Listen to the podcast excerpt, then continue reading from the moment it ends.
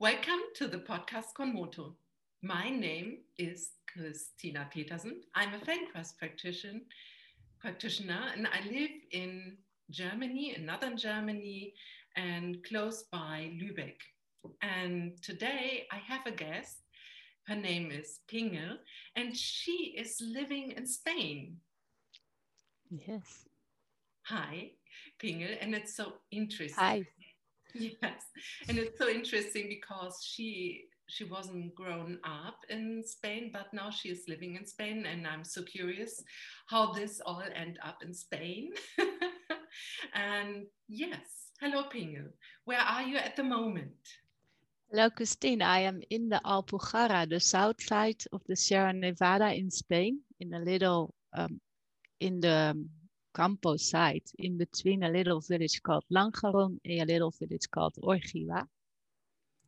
But although it's a little village, it is uh, there lives like 187 nationalities slash religions slash cultures. So it's very rich.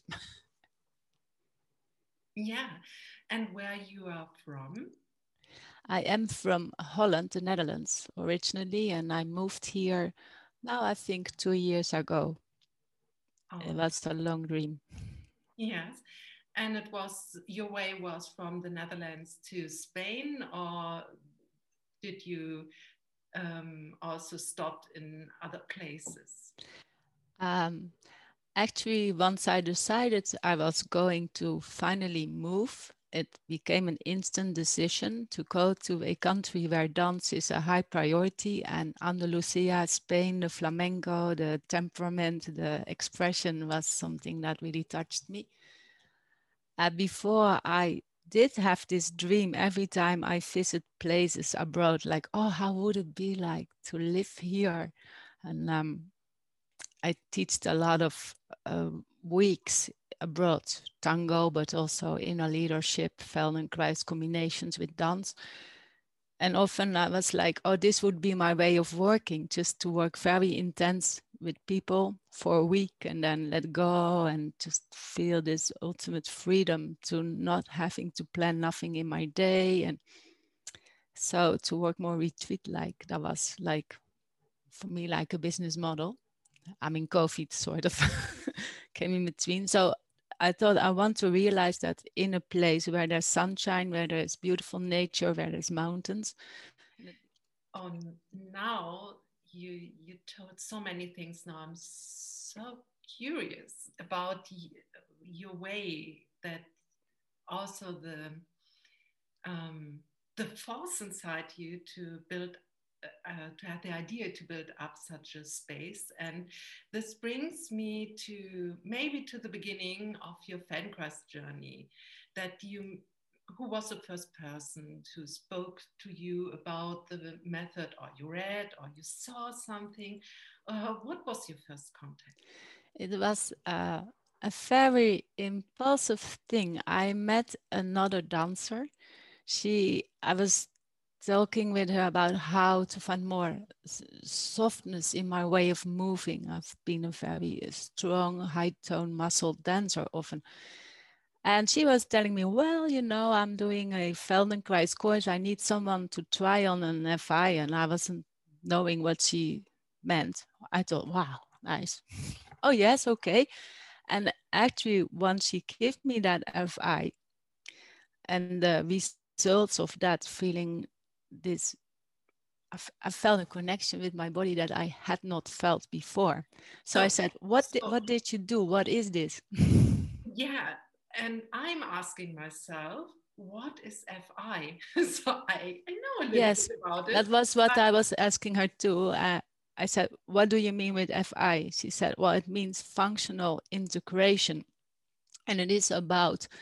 Well, if I translate it in my simple words, uh, bringing back in relation all these body members with the mind and with the heart for me and with my awareness bringing them all in my awareness as a uh, family uh, a family rather than all sorts of isolated parts in me so my body family reuniting with me is my definition of uh, fi functional integration.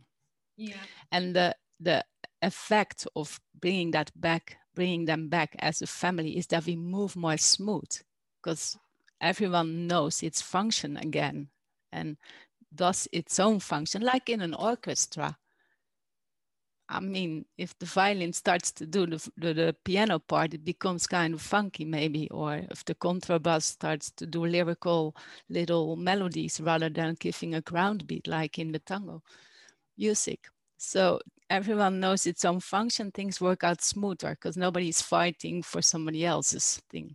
And in the body, when the muscles, the, the skeletal muscles, for example, know how to support the skeleton rather than to become the skeleton, it becomes much lighter to move because they soften up.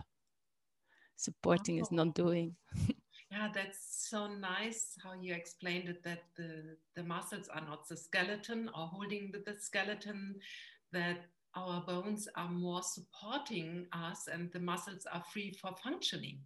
Yes. Or they they have the throughout this the interplay between them are this that the muscles do um, move the muscles and then there comes all the gravity play in between and not that it's only holding yeah. and um, so this is um, how also I, if i can admit something that it is also about this um, it's between two persons normally. So i think that's really clear that this happens between one person and the other. Yes. It's not a group situation. And you're fully dressed. Yes you're fully dressed. And it's about touch and uh, that you more like uh, talking with your hands. But this is also they are also only to transmit the function or what is going on or to mirroring what's going on in the other person. And this yes the, the more uh, knowledge about myself or when i receive it or when i yeah I have the situation that i'm in an fi but when i give an fi i also have this never the feeling i will bring something over the person that i see it like a, a, tango i see yes. it very much like an argentine tango this this listening and um, digesting the information i get from somebody else and then suggesting there is never a manipulation it's an invitation all the time to the nervous system of the other person. And it can only happen when i am can listen to my hands and feel through my eyes and, and have all my senses um, yeah open and awake to that other person's life and and yes and did you have this deep understanding and feeling at the first time when you had yeah an fi functional integration i did not have that in understanding by my mind, but deeply something in me felt so connected of the sudden that felt so good. That was something I had never felt before. So it awoke my curiosity to, whoa, what I'm so much feeling so much more whole than I did before. What is happening here? What is this? I want to know more. I want to learn about this. Wow. treasure. and that's where I um, sort of stepped in um, an open day of a training quite soon after that without really knowing what Feldenkrais was. So I learned the Feldenkrais method through doing, experiencing from a very um, impulsive action. In, in a way, I did not do long research or something like, what is this? Shall I do this training? It was just like something in me pulled me towards that training am I right? So you you were a tango dancer, or you already were a tango teacher? I was a um, at that time I was a tango teacher, and uh, I also give other sorts of dance practices like improvisational dance. And um, I worked a lot with creative things. Um, I made movies. I um, uh, did experiments with other people's in dance, um, played around with a lot of things. And I had this core. Uh, I was climbing, rock climbing, and um, all these things together. Teaching a bit in rock climbing, teaching tango, um, doing all this other work in the dance. That was my background then. Yeah, so, sort of so, thousand. yeah. Does it mean that you stepped into a Feldenkrais training and never had before the experience of a group lesson? In... Yes, that's oh, totally true. totally true. I remember very much that the open day of Feldenkrais was my first um, experience with a group lesson. And I exactly remember the lesson. We had to go with our hands from our thighs to our shin bones to the ground. And I was doing that and it felt that touching myself that way was very nice. And I felt in the atmosphere, people were very open and smiling and I had fun. I was so playful. I was like, wow, this is nice. I, I, need this. I need this to lighten up a little bit too. And and I've yeah, it's, it's felt like such a different relationship with my body than I had experienced through um, dance academy and uh, also in the tango being a very critical to towards my body and being much more um, manipulating manipulative towards my body. And here i was listening to my body and that was such a different a way of getting to know myself. And well i started breathing again which was so it changed totally my approach to dance. It, it was like a mindset. And wow uh, i needed that. In that time i needed feldenkrais very hard to very much to yeah come to life again in um, and, and feel myself more. Yeah so you you already gave the answer to the next question question oh. i'm so interested in. It's uh, uh, what did you learn or discover through the training but maybe you can deepen something on this side or what? Um, well i got out many things out of the training. I i know that the training can help a lot of people that struggle with pain to to release pain but that was totally not the way i entered in the training. I wanted to be a better dancer. In that time, I did not even know how hard I was for myself, how um, uh, cruel I could be towards my body. I did not know I wasn't caring for myself. And during this training, I learned to care for myself, to take care for my body and to have a more lovable relationship with my body. So I I also became more lovable to my surrounding, less of a pushy person. And that was not what I expected to get out of the training. But it came along, and yes, I, I started to move more lyrical, got more fluidity, and I stayed out of injury for still till this day, and it re- rejuvenated me as well. but, uh, and what I got out of the training, I think, was this more intimate relationship with my body and myself I stepped out of many traumatic uh, habits and I uh, embraced my playfulness and curiosity again, which uh, helped me to have a different, de- develop a different mindset towards everything in life. Oh. Lifelong learning is what I remember from this training. Lifelong learning, live your unavowed dreams. Yes. And well, you know, I call myself a sparkle guide because it reignited my inner sparkle. This playfulness, this curiosity, this connection with myself. That is for me is wow, vitality. And I missed that for a long time then. I, I came from a long struggle with myself, eating disorders, the whole shaboom, the dance academy like uh, thing. So it built it changed me into a healthier way of being with myself. Interesting. So I, I, I can say that's also some of my process.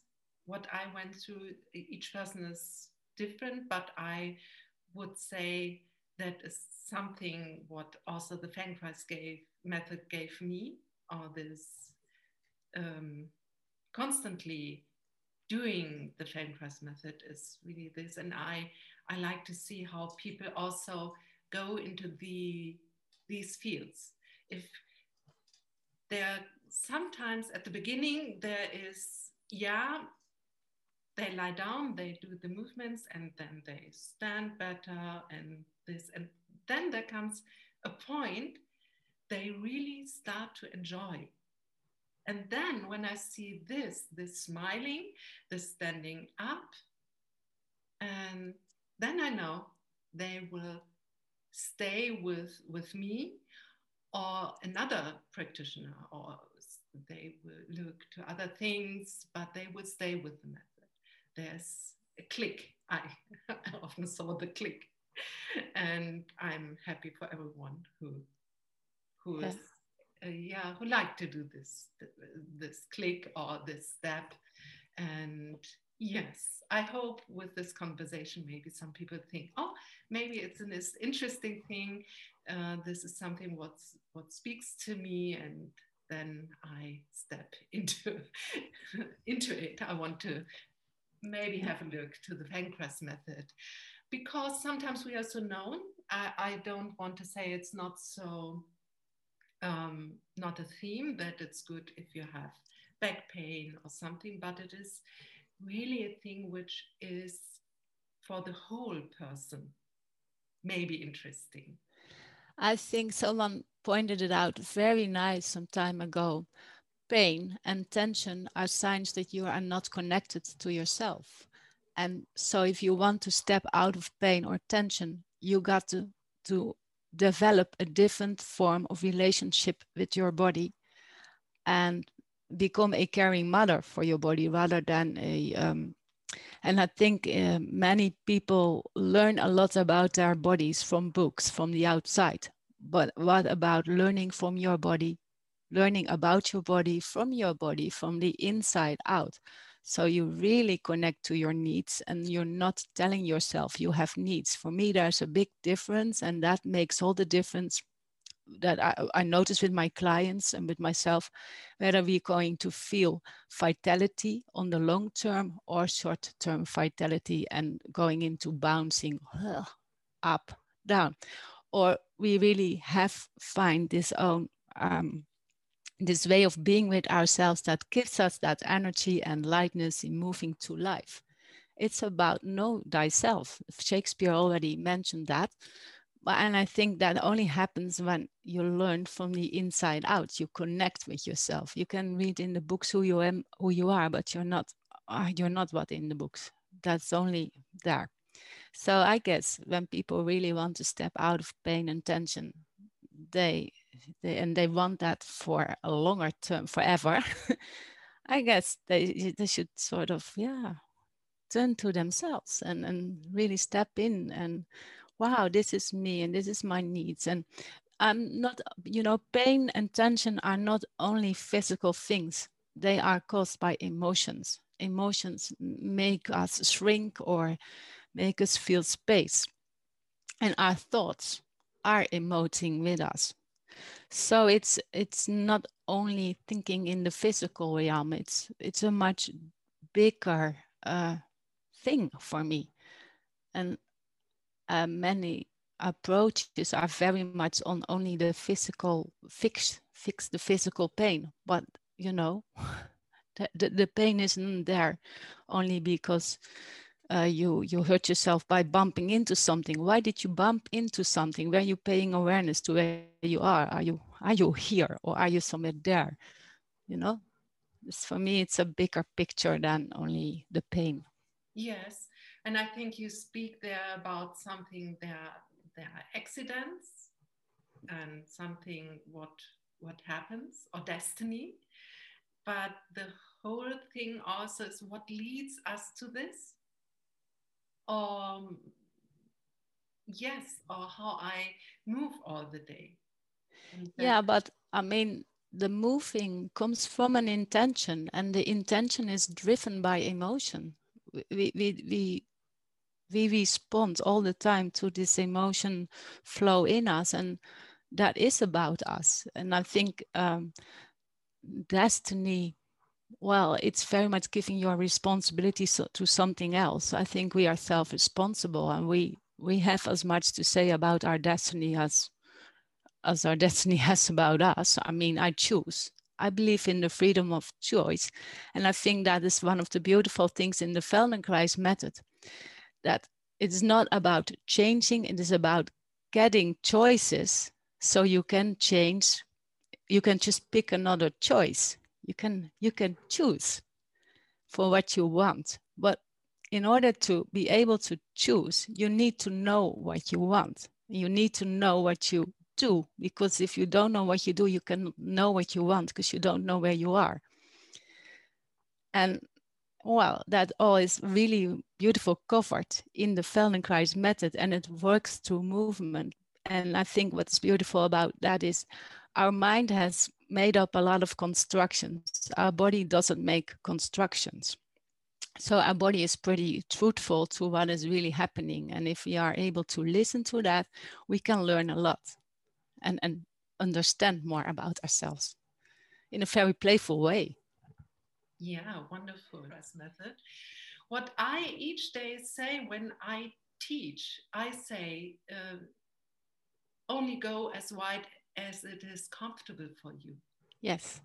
And make a rest. Or maybe if you like to, to start again, please come on your right side and do blah, blah, blah. If not, it's completely okay to stay and rest longer. Also, you can do it longer than yeah. I um, I teach. Uh, you are so completely free in this. I only give you the space to explore and not that you have to function. I cannot say it.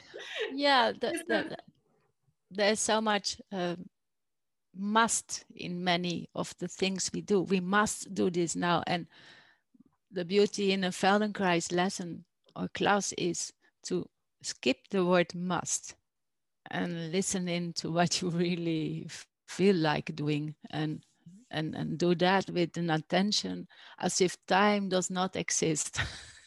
Doesn't have to be finished now. And and rest whenever you need. So to really yeah stop listening to all these outside uh, mind things blah blah blah do this do that.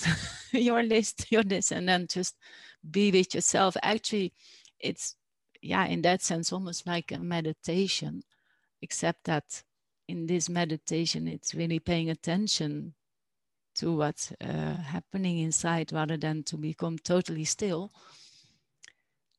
But it is taking the same time for yourself to just step out of the the, the busyness of life and yeah be for a moment really be and be with you mm-hmm. with yourself and and really yeah make yourself comfortable when do we do that when do we really pay attention to oh does do i really lie nice like this or should i have another blanket or do I feel a bit cold? Maybe I do something over me or not. To really answer that need. Not much people do that. And to learn that and to really learn to pay attention to that. I think that's one of the beauties when we're in a Feldenkrais class, in a, in a group class, that although there's a whole group and we're going to to move that still in all that moving you always listen back to yourself and how is this for me and what do i need now? And to and to act upon that and and think okay actually yeah but you know the teacher says i must do this so i do it. But, but and to go back to yourself no i need this i need a pause the world can go on but i need to be in this space now yeah that's very interesting so i I moved my praxis into Zoom classes. Yes, me too. Because of the these situations we have, it's more secure for everyone, and so I can discuss with my clients what happens when they are alone in their living room. And it's so interesting. Sometimes uh, before I thought Feldenkrais, I lie on my two square meters and there's not so much going on between the other persons because it's not like volleyball playing or football that you throw the ball and who is you know there, there's not so much interaction but it does something to you if there is maybe someone like moving like big movements or someone beside you is like still like almost asleep and you are in between maybe this and you think am i right or not? And um, that this is something what really happens also in feldenkrais lessons for in group lessons. Yes. That there is a big interchange and some of my clients say oh they they thought at the beginning they don't appreciate the situation. So they did it because they wanted to stay in contact with the method. They wanted to have lessons with me. Um, and this, but then they um, found out that once for a while, it's maybe a good thing also to experience themselves only on the floor without someone beside them. They like to talk to each other behind, or sometimes they look, uh, but they are really with them alone and there's no distraction i want to say they are really yeah. with them with their rhythm with their um, um, fastness or yes and that that there is an advantage also in this setting that was so interesting for me I, I want to say something about what you said about uh, am I right or not?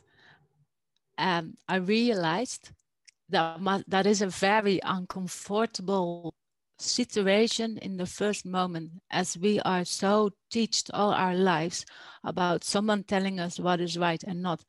And then all of a sudden you're thrown back on your own um, yeah inner gps system. Is this right or is this not? And in the beginning when students do the first Feldenkrais class, I got back from them that I, I was all the time, I was busy wondering whether I was doing it right because you don't show anything. And to learn to rely on your own uh, guidance, I think that, and especially with the Zoom classes being in your own um, room and not everyone being always that clear uh, present in the video, depending on the internet connection to be thrown back on your own guidance and to really be with that insecurity can i trust myself on what is right or not right? And and to learn through this whole uh, uncomfortable situation in the beginning of not knowing to learn yes i can trust myself. That is so empowering isn't it? Yes it is. It is um, so that's what I like about the Feldenkrais method. I yes. don't have to.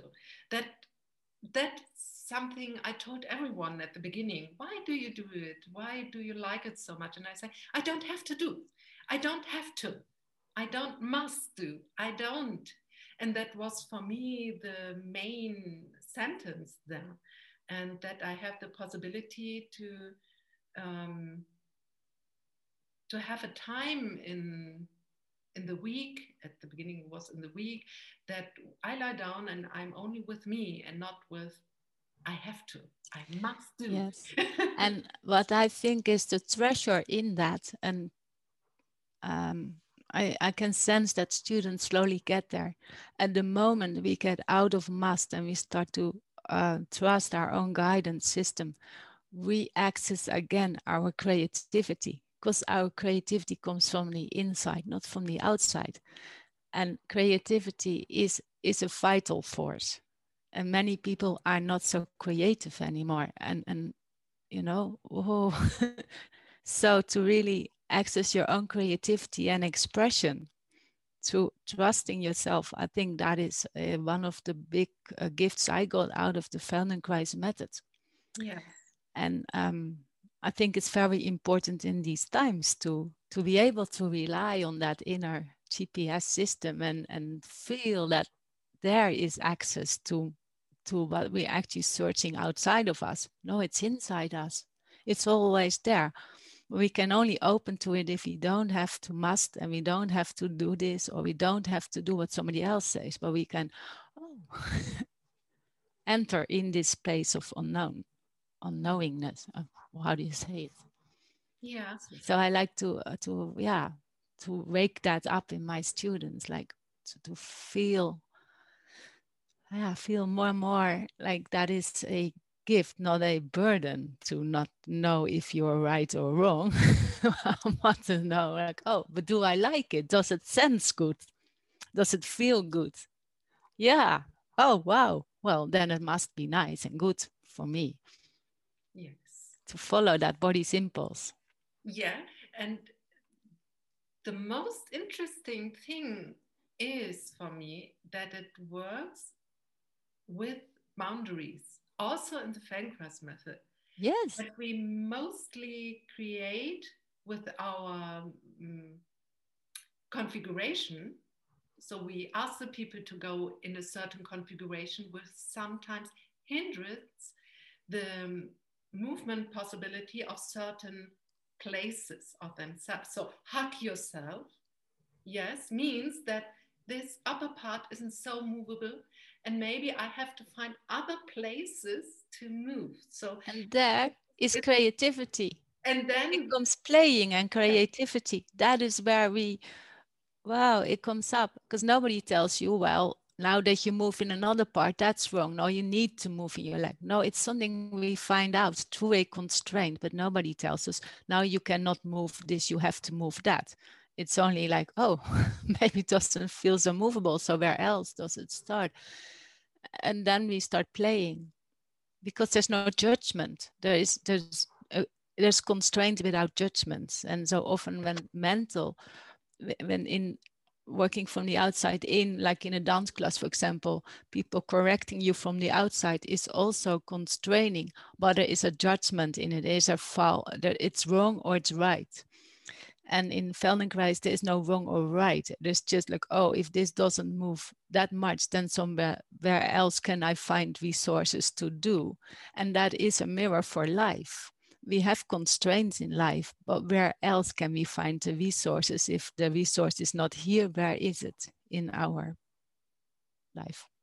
Yes. Oh, it's a mirror. Yeah, and that's that's the point again. I do this because in my um, talk with you, I will deepen also my understanding of what am I doing with all the Feldenkrais teaching and all these talks. And I'm so really grateful because you pointed out constraints without judging.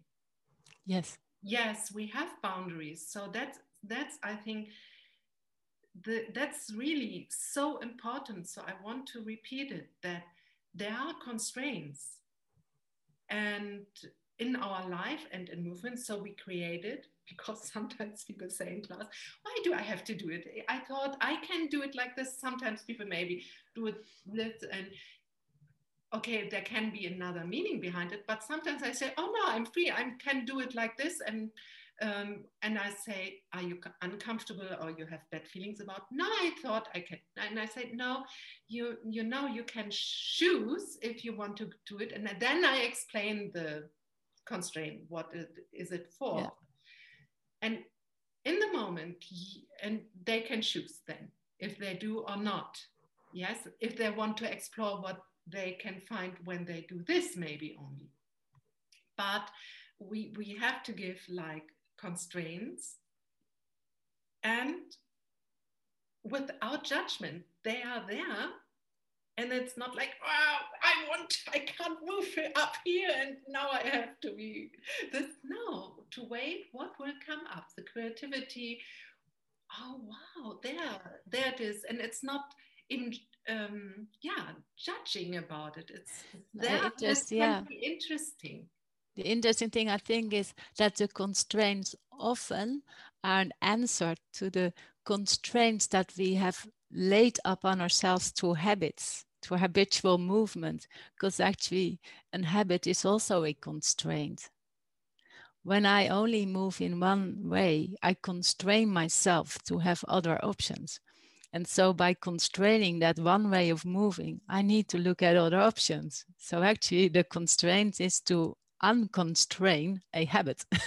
or so. I mean, this is of course not uh, English, but I, I see it a bit like that. So I think, yeah, it's funny that one constraint needs sometimes another constraint to unconstrain itself and, and, and open up the whole palette of possibilities of colors in movement. And, uh, and I think that with the, with the boundaries that we also learn about our boundaries through sensing whether something feels pleasurable or whether something feels tense, feels like effort.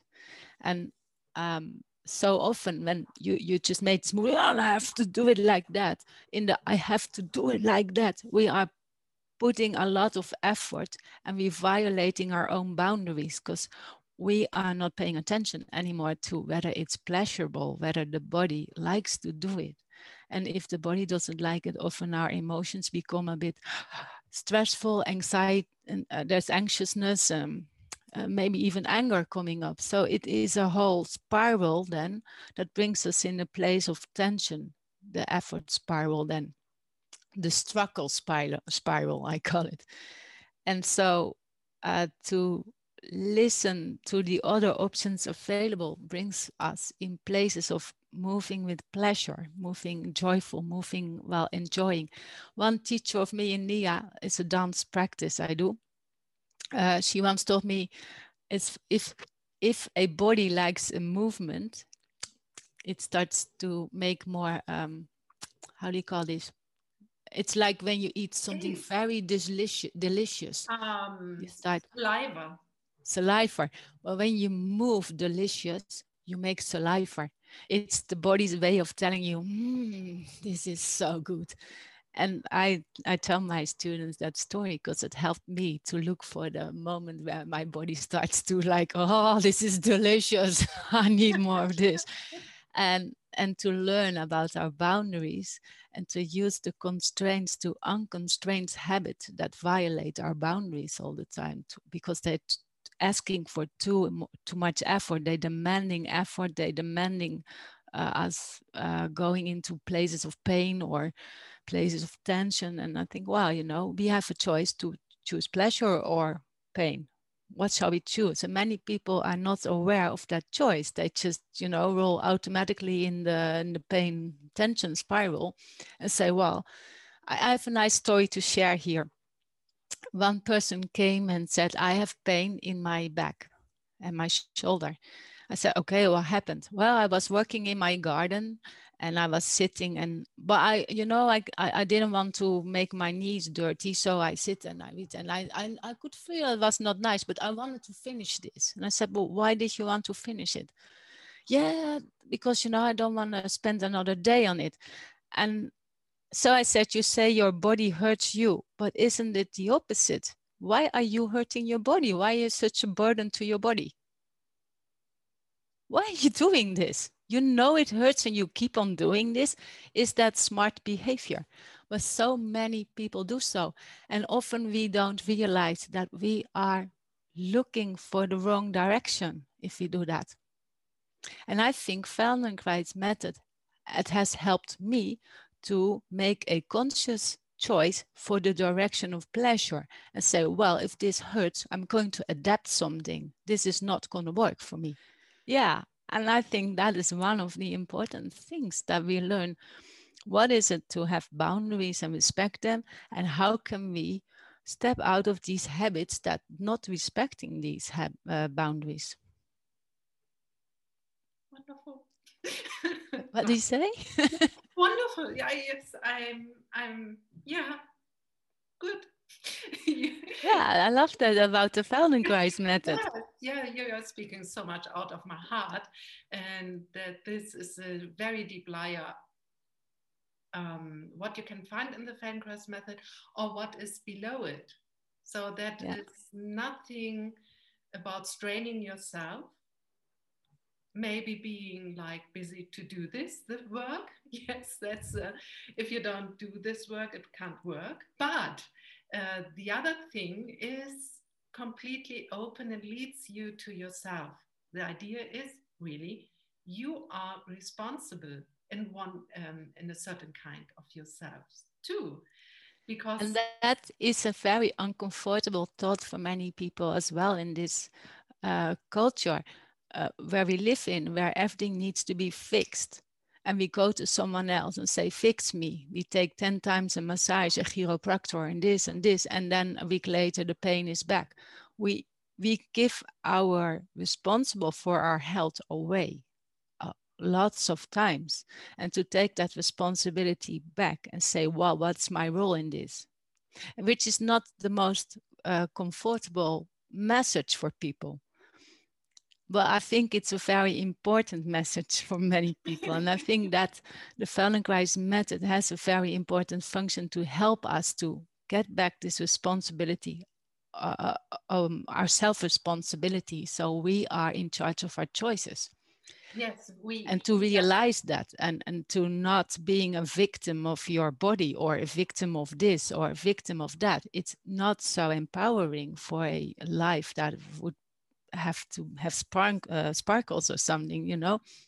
And I think that uh, I, that is for me one of the big topics in the Feldenkrais method, and how to sell that is still a question. but, but I think, um, yeah. So people who say, "Well, I really want to have inner leadership," should take that self responsibility and say, "Okay, that comes with making unpopular choices sometimes for myself." Which um, or, or maybe with some confrontations with my self-image or with, with the habits i have uh, no one can fix them for them for me. I have to do that myself. This and of course i'm not talking about uh, really sicknesses like um, maybe immune sicknesses or cancer so that's a different topic where many forms of pain are, are we, we inflict on ourselves and we often blame something else for it and that's why we stay in pain. That's my um, yeah that's what i saw happen a lot. And i think what the feldenkrais method did for me is okay if i feel a bit of pain in my back i'm going to f- this, yeah play and explore what is it that i do just like moshe feldenkrais did with his knee.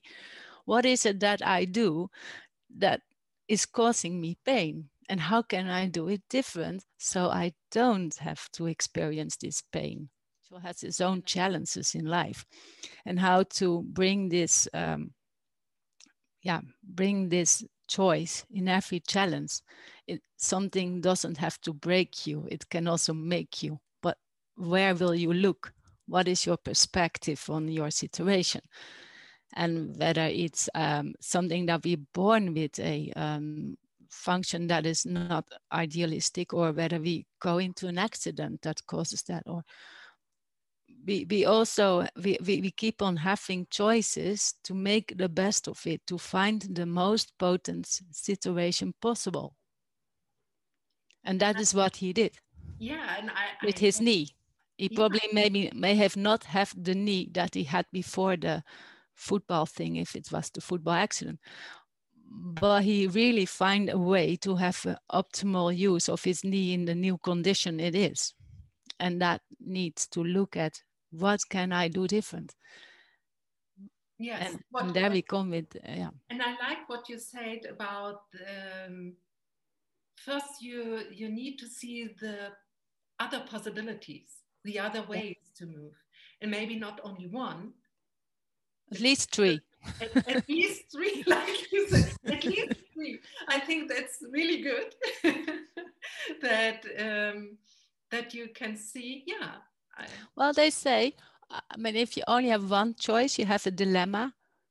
So you need more choices than that to really have a free choice. Otherwise, so you need to be able to mm, try out a little bit, hop around, and yeah. then say, "Oh, this is the best choice." Yeah. yeah. But too many choices can also be confusing. I uh, I learned by choosing a learning management management system to build, build an online course. I think, oh, there's so many choices. That's a little too much. Can be like in the supermarket with 10, 10 marks of milk, and then think, well, what milk is better in that sense? you know? Especially Spain is there. I, I was really overwhelmed when I stepped into the Spanish market the first time of my life, and I saw all the different, uh, yes, kind of milks. I was, yeah, we have little other so, branches and also yeah, it's different than in Germany. But so I think, and, and if if I relate that to Feldenkrais or to any uh, way where we have to choose, it's important that the choices that there are that are there are different things. Like if it's all almost the same, it's more likely that we stick with what we did. So we need to have distinct choices and I mean not like 20 maybe, but like three or four choices that is very nice. That still, you know, doesn't overwhelm us in a Feldenkrais class. Like if it becomes like 20 choices and they all come too close together, I mean, our mind gets confused and a confused mind says no. It walks away and goes and do what it always did. So I think that's, uh, that this whole thing about choices is carefully crafted in the, in the Feldenkrais method to really, yeah, have the nervous system to stay open and be curious. We need to really play with the with the buttons, the volume of the little bit of this, different sound, different sound. Okay, let's first see how it uh, goes together. What is the reaction? Maybe bring in this, tune up that, but not like oh, throw it out all there. What sometimes happens in uh, in modalities that I saw. There's so many things being thrown upon someone that somebody is like run away. Like in the supermarket when i see all this milk i probably forget to buy my milk. It's too much and i think i can choose and i go.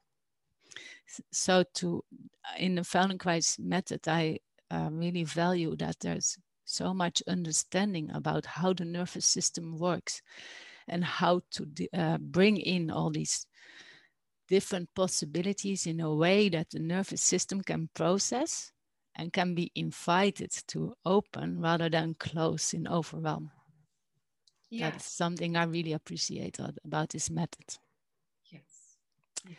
And um, that I think brings these really deep changes that people can experience in wow, the whole body and, and my mindset, everything is changing now. Yeah, I think that's such a good sentence for the end. Uh, I will first feel and then I would judge. yeah, like Feldenkrais says, sense, feel, think, action. And rather than uh, making thinking the most important part and the decision part, bringing the others in place as well and, and have a, um, a bigger experience before we fix our thoughts in one frame setting and say, well, it's like this. And I won't try this because I think like this. it's a narrowing way of, uh, and it does that in the body as well. The mind, the thoughts in the mind have this impact on the body, narrowing or creating space, just like, like feelings have. And so the more we can open up here, the more we open up here. Yeah. So, yeah. So I, I think it's a round thing we have. Yeah. Had so good um, little aisles of um, bringing to the foreground what I think is so important in the Feldenkrais method. And uh, but at the end, every time I ask, is there something else inside you, Pingel? What you want to send out? What you you have in your mind? What I didn't ask. well, I want to say um, the Feldenkrais method is a beautiful method it's not the only thing. So rather than to um, fix mind on the Feldenkrais method, I see it as an entrance to a lot of ways of looking into other things I do. Also approaching my dance, um, emotional work in the dance, in the creativity. I think the Feldenkrais uh, method gives much more a approach to uh, step into things rather than it is something that is on itself a very big framework that's like this. Because then uh, it would do the same as it says we should not do not practice. So for me i take the principles of the feldenkrais methods in the things i do i live it more than uh, for me it's like a way of living a life philosophy. And it can be in everything i do. The way I approach a Feldenkrais class, I approach a dance thing, I approach cooking, I approach whatever I do. And that I think is very valuable of this method. That it's not, you know, I go to a Feldenkrais class, that's where I do my thing. And then I go to my fitness class and I do my thing. And then I go to my painting class and I do my thing. And now I go and cook. No, it's infused in the way we live our lives the, the principles of Feldenkrais, the, the how to say the heritage of Feldenkrais is a very uh, I mean it's it's deep but it's easy to adapt in a lifestyle because it doesn't ask you to uh, eat something different or wear something different. It just it asks you to be with yourself in an aware state. Well that already makes a ball rolling in a different direction. So for me, the Feldenkrais method is like an an octopus. it's it's it's everywhere in the things I do, and that allows me to stay very open in this method and also work with other methods that I think have a lot of value because it's mm. infused for me. Nice picture for the end. the octopus. The octopus. That's actually how I approach to to FI, so the one-to-one lesson, that I have the feeling my hands are like octopus. So I explain my my touch to others when I yeah and then that I say, I feel like an octopus, and the, he is so movable in like connecting everywhere. And then it's also a little bit how I approach to play the piano because this is also I'm a yeah. teacher, and that I feel like so, and then I'm yeah, and then we are together, and this is uh, this, and when I then I. Actually, you could say the Feldenkrais method uh, learns people to be in relation in relation with their body, but and in relation with others because of awareness and connection, the con- thinking in connections and relationships rather than in isolations. That is, I think, very much the Feldenkrais, and that octopus has connections with everything, with all its, uh, it's connected, and it can stick in or it can just touch but you know so i think the study of being in relationship is the feldenkrais method. And it starts all with our inner world our body and our inner universe. That will be the outer universe as well. It's just the law of the universe. Mm-hmm. So inside so outside. Yes. And so to learn about inside is to learn about outside. So it's quite a big thing Feldenkrais, but we can make it very small and as a, easy amuse to eat, and we can make it like a life work that really has roots go that go very deep. So it's nice. Feldenkrais method can be used in many ways. Yeah. So I'm so glad we met via this video yes. conference and had such a nice talk, really.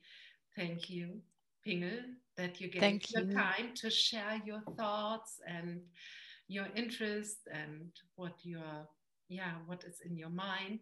And i'm really impressed i have to say and touched by our conversation. And so but we have to come to an end. Yes and I, I really really want to thank you for giving me an opportunity to talk. And in more than one way because um, for me this was a step in what I need, what my practice in the Nia, stepping in the unknown and do something that is out of my comfort zone. Talk. Thank you. So goodbye. Goodbye to you and have a beautiful day and thank you. Thank you. Bye.